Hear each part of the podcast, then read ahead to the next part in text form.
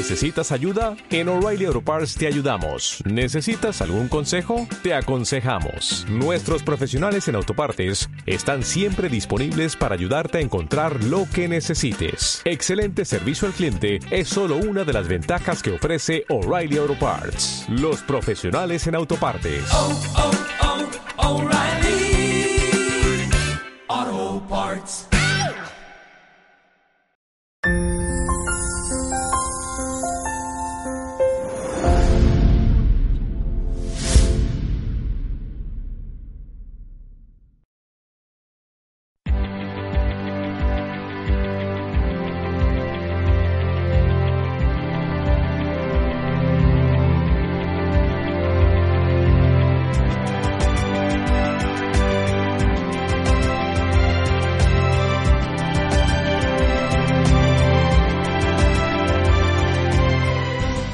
Hola amigos de Mater Mundi, soy el padre Jesús María Silva. Estamos ya en la tercera entrega de los vídeos sobre el misterio del rosario. Hemos hablado en el primero un poco del origen, de qué es el rosario, en el segundo de cómo rezar el rosario, sobre todo rezarlo con el corazón. Y en este tercer vídeo vamos a hablar un poquito de los misterios del rosario. ¿eh? El rosario se divide en cuatro partes o cuatro familias de misterios. Misterios gozosos, misterios luminosos, misterios dolorosos y misterios gloriosos. Hay que decir que en realidad desde hace 500 años el rosario tenía solamente tres familias de misterios, los de gozo, los de dolor y los de gloria. Pues los de gozo, los del principio, los de dolor, los de la pasión y los de gloria, los de después. San Juan Pablo II tuvo una inspiración y escribió una encíclica que se llama El Rosario de la Virgen María y allí él propuso que metiéramos una cuarta familia de misterios del Rosario, que son los misterios de luz o los misterios luminosos, porque decía pues que había como un vacío entre los primeros misterios de la vida de Cristo y luego los misterios de dolor. Y decía, pues bueno, vamos a meditar ahí lo que son los misterios de la vida pública de Jesús. Y la Iglesia universalmente lo ha aceptado y lo ha incorporado y entonces pues desde hace muy poquito tenemos cuatro familias de misterios, ¿no? Por lo tanto, el rosario entero serían pues 200, no, 200 Ave Marías, no, ¿cuántos serían? 50, sí, 200 Ave Marías, ¿no? Sería el rosario entero porque serían pues todos los misterios contemplados, todos los misterios rezados, habitualmente se dividen cada día unos, y va un poco por orden. Lunes de gozo, martes de dolor, miércoles de gloria, jueves de luz, luego viernes de dolor, sábado de gozo y domingo de gloria. Cada uno tiene ese día un poco por su explicación. Los primeros, digamos, por orden, los jueves, porque ahí metió Juan Pablo II los de luz, y luego después viernes, como es, pues el viernes es el día de la pasión, los de dolor, sábado, como es el día especialmente de la Virgen, de gozo, y domingo, que es el día de la resurrección, pues los misterios de gloria. ¿Cuáles son esos misterios? Pues los misterios de gozo, los de los lunes y los sábados, son el primero, la anunciación del ángel a la Virgen María, cuando el Señor se encarna en el seno de María. El segundo es cuando María, embarazada, visita a su prima Isabel, que también está embarazada de Juan el Bautista. El tercero es el nacimiento de Jesús en el portal de Belén. El cuarto es cuando a Jesús lo presentan en el templo, ¿eh? que lo hacían a los 40 días, y purifican a María, que era una costumbre judía. Y el quinto nos habla ya de Jesús con 12 años, cuando se lo llevan al templo y pasa de sus padres y se queda por ahí en Jerusalén, que sus padres le pierden y después a los tres días le encuentran. ¿Por qué lo llamamos misterios?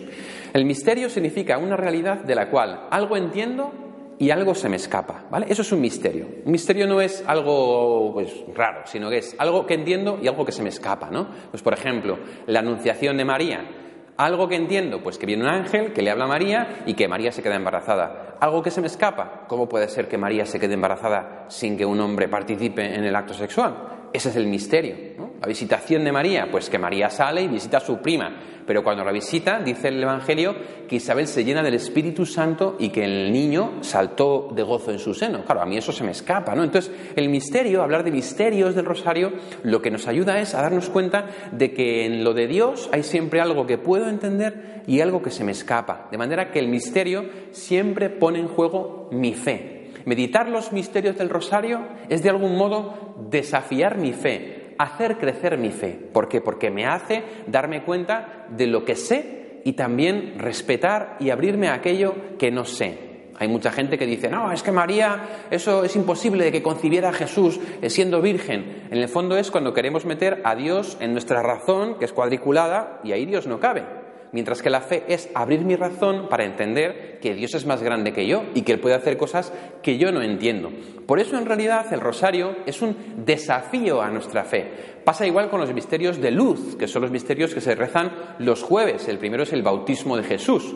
Lo que entendemos, pues que Jesús va, le echa agua a Juan Bautista, lo que no entendemos, que viene el Espíritu Santo en forma de paloma y dice una, una, voz, este es mi hijo amado, ¿no? ¿Qué sucede ahí? Pues es un misterio, las bodas de Caná, con el milagro de la multiplicación, no, multiplicación no, perdón, con el milagro de la transformación del agua en vino. El tercer misterio, la predicación del reino, que ahí entra todo, desde los milagros de Jesús que cura ciegos, que, cura a los leprosos, que expulsa demonios, que resucita muertos, que predica las parábolas, bueno, hay para meditar toda una vida, ¿no? El cuarto misterio, la transfiguración, ese momento en que Jesús, sus vestidos se vuelven blancos como la luz y él, ¡buah!, resplandece, ¿no? Y el quinto misterio, la Eucaristía, que es el misterio de los misterios. Luego tenemos los misterios de dolor, que son para mí los más misteriosos, porque es ver a un Dios que se ha hecho hombre y que sufre, que sufre cosas tremendas, la agonía en Getsemaní, ese ataque de ansiedad que le da a Jesús, que suda gotas de sangre, el abandono de sus discípulos, menudo misterio ver a Dios así, ¿no? La flagelación, el dejarse a Dios humillar de ese modo, la coronación de espinas, que es, pero este es nuestro rey, pero coronado con espinas. El hecho de que cargue con su cruz, ¿no? Eh, cargue con la cruz y la abrace y la lleve y la arrastre, ayudado por Simón de Cirene, porque no puede más, pero llega hasta el final, y luego la crucifixión y su muerte, ese momento en el que cielo y tierra se callan porque es Dios ha muerto por nosotros, ¿no? Después, los misterios de gloria, que es como no solo el final feliz, ¿no? Como en las pelis, sino sobre todo que nos pone en la tesitura de lo que estamos llamados a ser cada uno de nosotros, la victoria de Cristo sobre el pecado, sobre la muerte, sobre todo aquello que nos amenaza.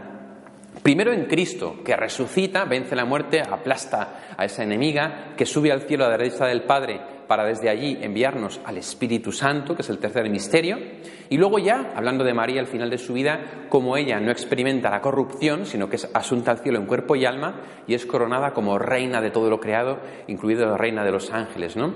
En el fondo, estos últimos misterios, los de María, los de la asunción y los de la coronación, nos están hablando de lo que sucederá con nosotros, porque también nosotros estamos llamados a resucitar al final de los tiempos y a reinar con Cristo en su gloria, como dice el Evangelio, ¿no? Por tanto, los misterios de gloria no son solamente los triunfos de Jesús y María, sino que también nos abren la puerta a la esperanza de nuestro propio triunfo, de nuestra victoria sobre la muerte, sobre el pecado, y nos ponen la esperanza en el corazón, porque nos hacen darnos cuenta de que aunque este mundo es un valle de lágrimas, como decimos en la salve, al final vamos a resucitar y vamos a vivir con Cristo.